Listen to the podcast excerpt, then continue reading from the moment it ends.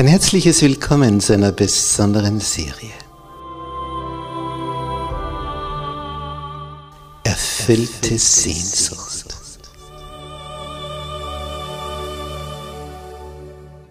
Die Welt der Bibel.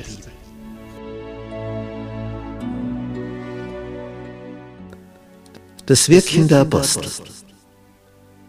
Die gute Nachricht.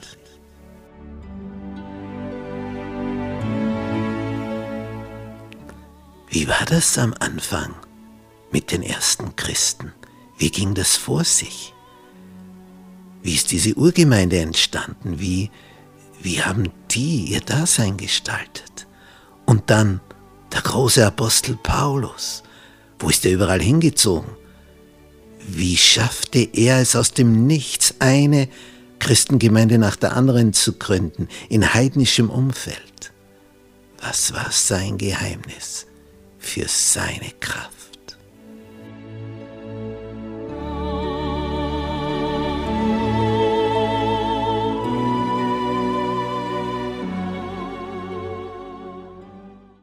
Gnade sei mit euch und Friede von Gott unserem Vater und dem Herrn Jesus Christus. In unserer Serie über das Wirken der Apostel heute das Thema der erste christliche Märtyrer. Und dazu begrüße ich herzlich all unsere Zuseher im Internet. Wir haben gehört von dieser Wahl der sieben Diakone, der sieben Almosenpfleger, die dafür zu sorgen hatten, unter anderem, dass beim Mittagessen auch die griechischen Witwen nicht übersehen werden. Aber das waren natürlich nicht nur Leute, die dafür zuständig waren, sie waren Diakone. Und sie waren aber auch enorm kräftig in der Verkündigung. Denn es heißt von einem hier, Apostelgeschichte 6, Vers 8, Stephanos aber. Nach ihm ist der Stephanitag benannt, dieser Feiertag nach dem Christtag zu Weihnachten der ist ihm zur Ehre gewidmet, weil er der Erste war, der für seinen Glauben starb, indem er ihn bezeugte. Von ihm heißt es, Stephanus aber, voll Gnade und Kraft. Voll Gnade und Kraft. Wo dir von göttlicher Seite her Gnade erwiesen wird, bekommst du den Geist in Fülle, den Heiligen Geist. Und dann hast du Kraft, Vollmacht, Power. Voll Gnade und Kraft tat er Wunder und große Zeichen unter dem Volk. Und es wurde bekannt. Stephanus war in der Lage, Griechisch zu sprechen. Das heißt, er konnte in der gebildeten Schicht punkten. Und immer mehr Leute aus der Oberschicht wurden dadurch gewonnen. Und das passte natürlich den Gegnern aus der Oberschicht überhaupt nicht, dass aus ihren Reihen da welche herausgebrochen werden. Denn brichst du einmal einen Ziegelstein aus der Mauer, dann geht auch der zweite lockerer heraus und der dritte und am Ende ist ein großes Loch. So, wie sucht man dem zu begegnen? Vers 9 in Kapitel 6 der Apostelgeschichte. Da standen einige auf von der Synagoge der Libertiner und der Kyrenäer und der Alexatriner und einige von denen aus Zilizien und der Provinz Asien und stritten mit Stephanos. Jetzt kommen die Doktoren der Theologie, die Universitätsprofessoren der Theologie aus den verschiedensten berühmten Gelehrtenschulen. Heute würden wir sagen, aus der Uni, aus der Universität und aus der. Die besten Köpfe. Und sie diskutierten, debattierten, stritten mit Stephanus. Er war nämlich ein Spezialist darin, aufzuzeigen, dass alttestamentliche Texte auf den Messias hinwiesen. Und das hatte Kraft. So, wie gehen diese Gespräche aus, diese Diskussionen? Vers 10.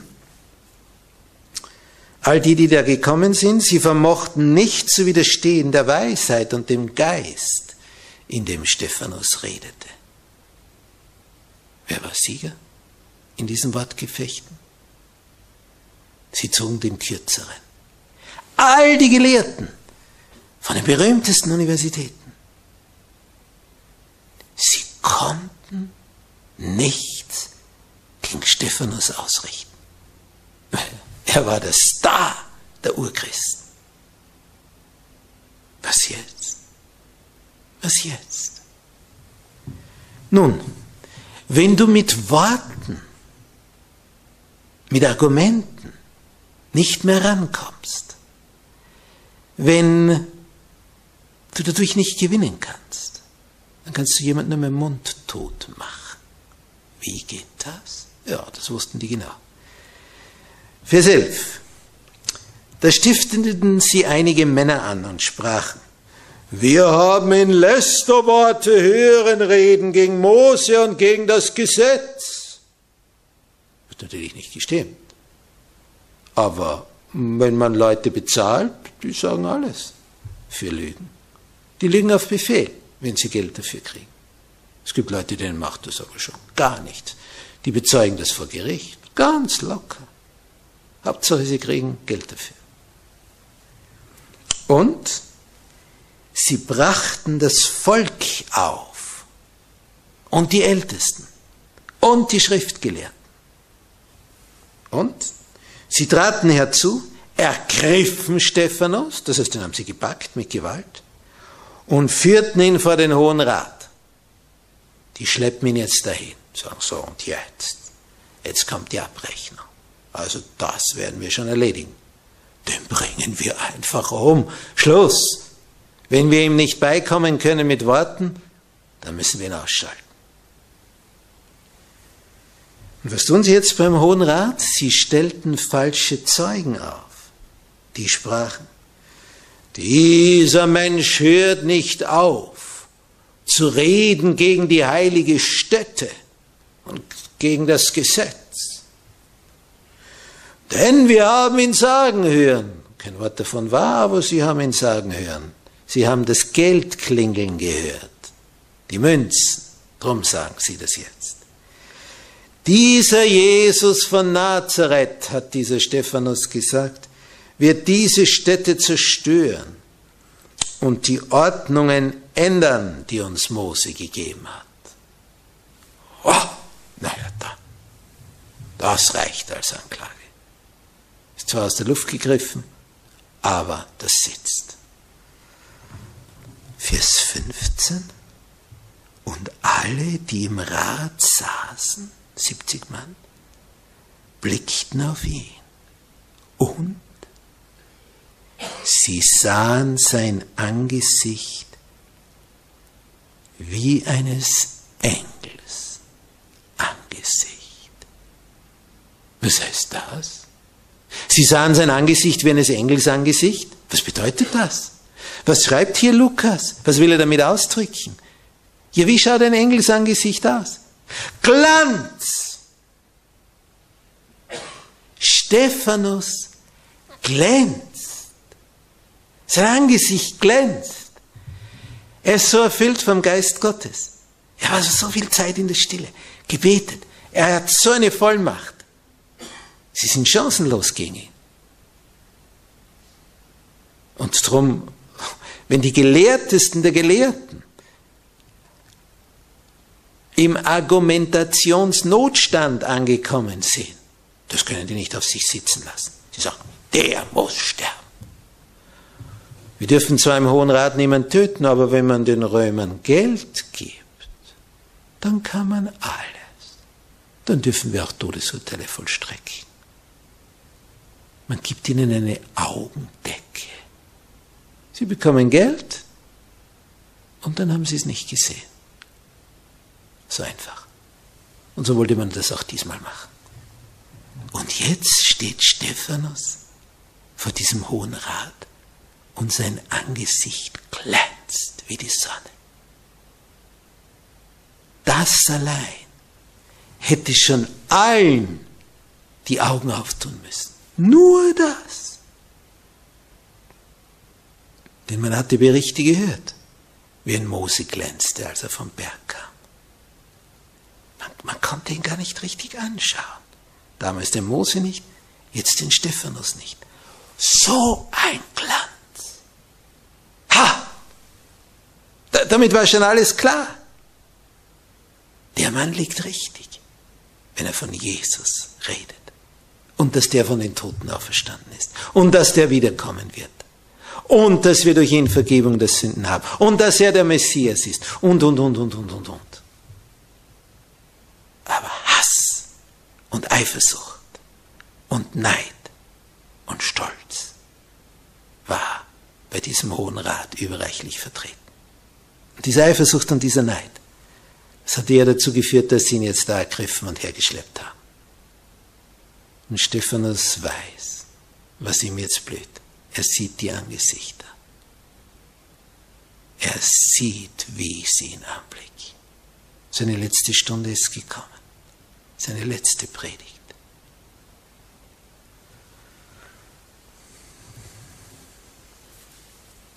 Wie baut er die auf?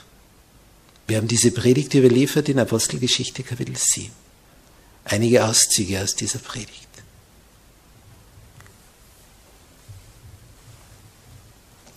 Vers 2. Denn der Hohepriester hat gefragt, ist das so, Stephanus? Jetzt darf er sich verteidigen. Liebe Brüder und Väter, hört zu. Der Gott der Herrlichkeit erschien unserem Vater Abraham, als er noch in Mesopotamien war, ehe er in Haran wohnte.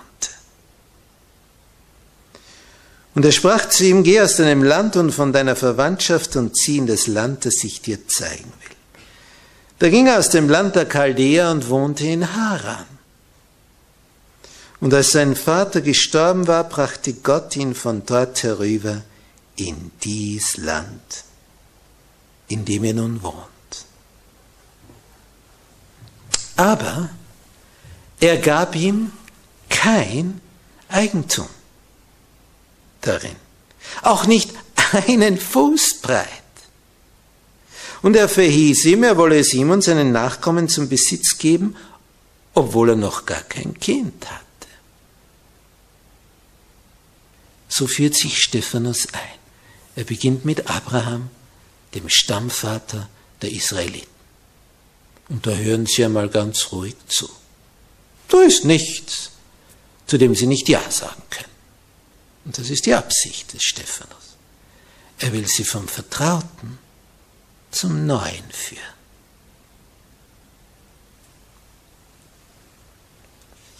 Ja, und dann erzählt er, was dann mit Isaak war und Jakob und wie dann Josef verkauft wurde nach Ägypten, wie sie da hinunterkamen,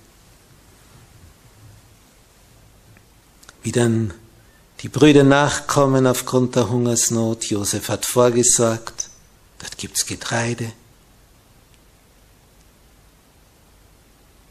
Und, und, und. Und wie sie dann nachkommen.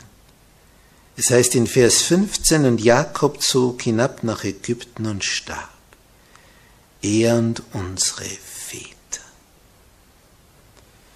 Dann mehren sie sich in Ägypten, dann kommt ein Mose auf, der in aller Weisheit der Ägypter gelehrt wurde und der berufen wird, sie herauszuholen. Und dann erzählt er über Mose und über das goldene Kalb. Er erzählt praktisch, was im ersten und zweiten Buch Mose steht. Dann kommt er zu David und zu Salomo, zum Tempel, und dann sagt er in Vers 48, aber der Allerhöchste wohnt nicht in Tempeln, die mit Händen gemacht sind, wie der Prophet Jesaja spricht. Der Himmel ist mein Thron und die Erde der Schemel meiner Füße. Was wollt ihr mir denn für ein Haus bauen? spricht der Herr. Oder was ist die Stätte meiner Ruhe? Hat nicht meine Hand das alles gemacht. Und sie hören ihm zu bis zu diesem Punkt. Also bei Salomo ist und beim Tempel. Jetzt ist es so, als Stephanus hier angekommen ist,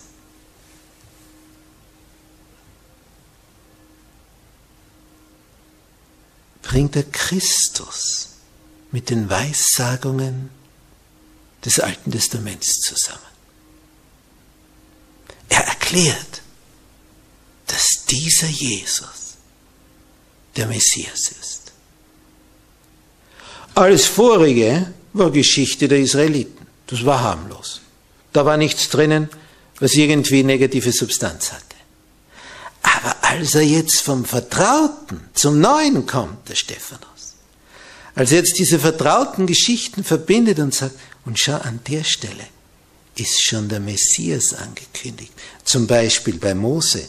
Einem Propheten wie, mich wird dir der Herr dein Gott erwecken aus dir und aus deinen Brüdern. Dem sollt ihr gehorchen. 5. Mose 18, Vers 15. Da wird es jetzt spannend.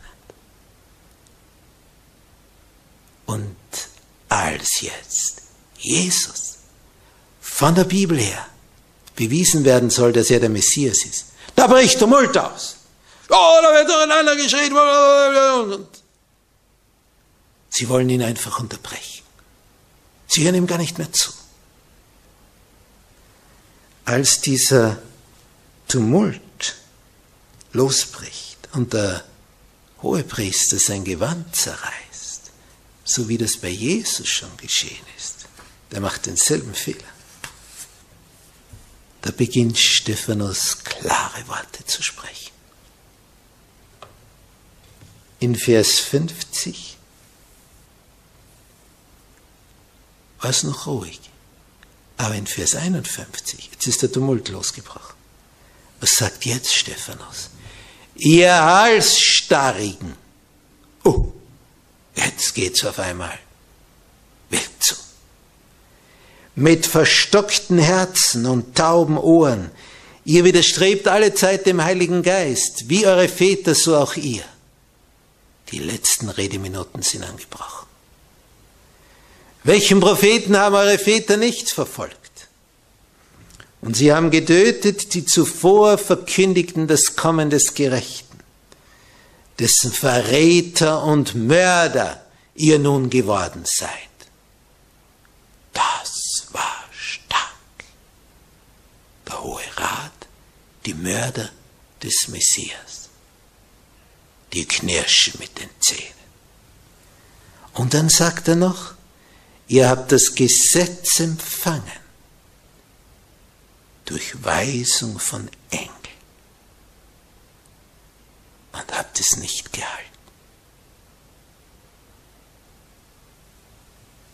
Als sie das hörten, ging's ihnen durchs Herz und sie knirschten mit den Zähnen gegen ihn. Und jetzt gibt's noch einen Beweis. Und der Beweis, der jetzt kommt, der hat's in sich. Vers 55.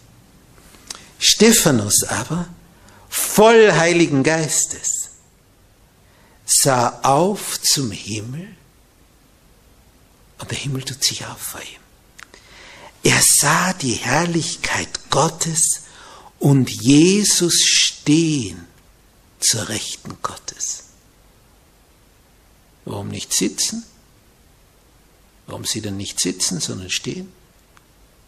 Jesus ist schon aufgestanden. Für ihn, um ihn zu empfangen.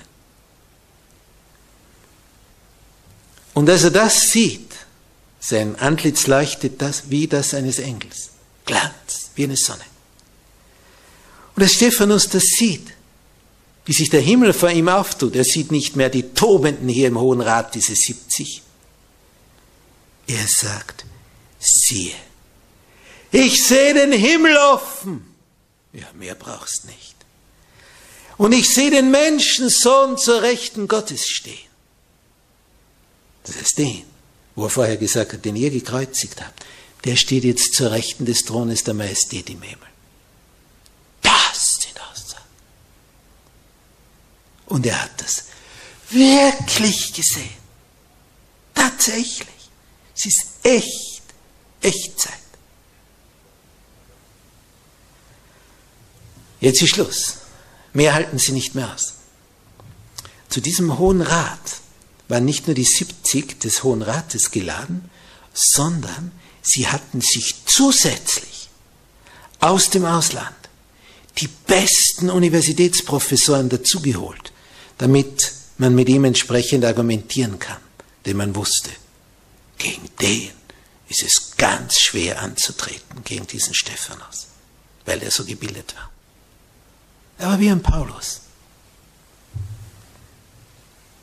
Was tun sie jetzt? Vers 57. Sie schrien aber laut, hielten sich ihre Ohren zu und stürmten einmütig auf ihn ein. Selten war der Hohe Rat so in Harmonie wie jetzt. Einmütig auf Stephanus. Sie stießen ihn zur Stadt hinaus, die sind da nicht zimperlich mit ihm umgegangen. Und was tun sie? Umzingeln ihn. Und wer jemals in Israel war, dort gibt es Steine ohne Ende. Also was es da Steine gibt, die musst du nicht suchen, die, die liegen einfach herum. Wenn du ein Haus bauen willst, das ganze Baumaterial auf deinem Grundstück. Brauchst keinen Stein kaufen. Sie stießen ihn zur Stadt hinaus, umzingeln ihn und steinigten ihn. Das heißt, sie werfen von allen Seiten aus kürzester Distanz auf den in der Mitte, bis der tot ist. Und die Zeugen legten ihre Kleider ab zu den Füßen eines jungen Mannes, der hieß Saulus aus Tarsus, der zu dem Zeitpunkt noch nicht Mitglied des Hohen Rates war, aber aus Tarsus eingeladen worden war, hierher zu kommen, weil er unter den Rabbinern als der große Hoffnungsträger galt. Man holte die besten Köpfe in diesen Hohen Rat gegen Stephanus. Aber es kam zu keiner Diskussion. Es kam zu einer Steinigung. Und Saulus schaut zu.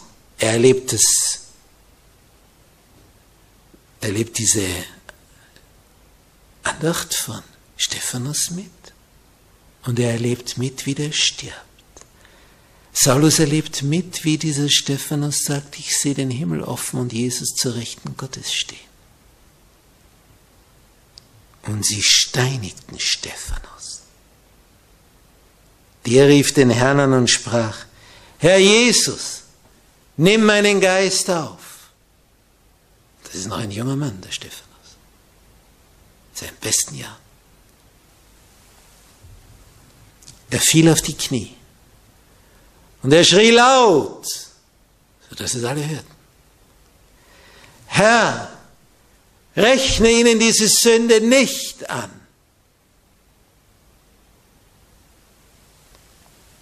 Und als er das gesagt hatte, verschied er. Wow, das war ein Augenblick. Sein Antlitz hatte geleuchtet wie ein Engelsangesicht. Kurz vor seinem Tod hat er gesagt, er sieht den Himmel offen, wie ein Prophet. Ui, ui, ui, ui, ui. Und dann betet er und sagt, Herr, rechne ihnen diese Sünde nicht an. tiefen Eindruck hinterlassen.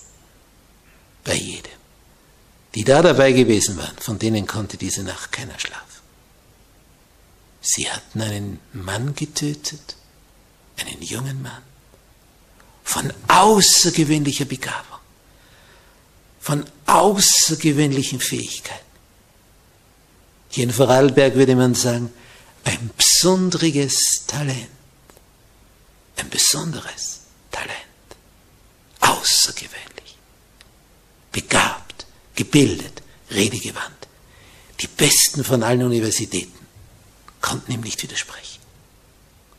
Sie hatten den Begabtesten aus ihren Reihen umgebracht, weil sie so verstockt waren. Hier haben sie eine Grenze überschritten. Und Gott hat ihnen Beweise geliefert. Sein Angesicht hat geglänzt wie das eines Engels. Er hat gesagt, er sieht den Himmel offen. Und sie haben nicht innegehalten. So weit hatte sie der Teufel in der Hand. So weit.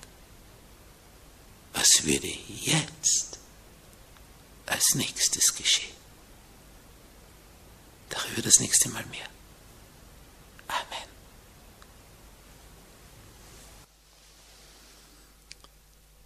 Unser liebreicher Vater im Himmel. Mit Leichtigkeit hättest du diesen ganzen Hohen Rat hinwegfegen können, dass nicht ein einziger überlebt. Aber du hast es zugelassen, dass der Begabteste aus der Urgemeinde, der Gebildetste, der, dem, dem keiner der begabtesten Gegner das Wort so widerlegen konnte. Es konnte ihm keiner das Wasser reichen. Diesen Stephanus hast du geopfert. Du hast es zugelassen. Beste war nun tot. Was würde jetzt geschehen? Und doch hattest du dabei einen Plan. Stephanus konnte nichts geschehen. Du hast ihn aufgenommen. Wir werden ihn auf der Wolke treffen, wenn wir dort sind. Er ist sicher dort. Oh, danke, Herr, dass du ihn so gesegnet hast und dass der Tod für ihn nur eine Sicherheitsschleuse war. Du hast ihn aus dem Verkehr gezogen. Ihm konnte nichts mehr passieren. Er schlummerte jetzt im Totenreich. Und wenn du kommst, dann wirst du ihn auferwecken und verwandeln. Und er wird einen Ehrenplatz bekommen. Oh, was für eine große Gestalt. Mögen wir solche werden wie dieser Stephanus. Mögen wir solche werden, die so erfüllt sind vom Geist wie er, so voller Weisheit und Kraft. Danke, Herr dass du auch uns mit diesem Geist erfüllen willst.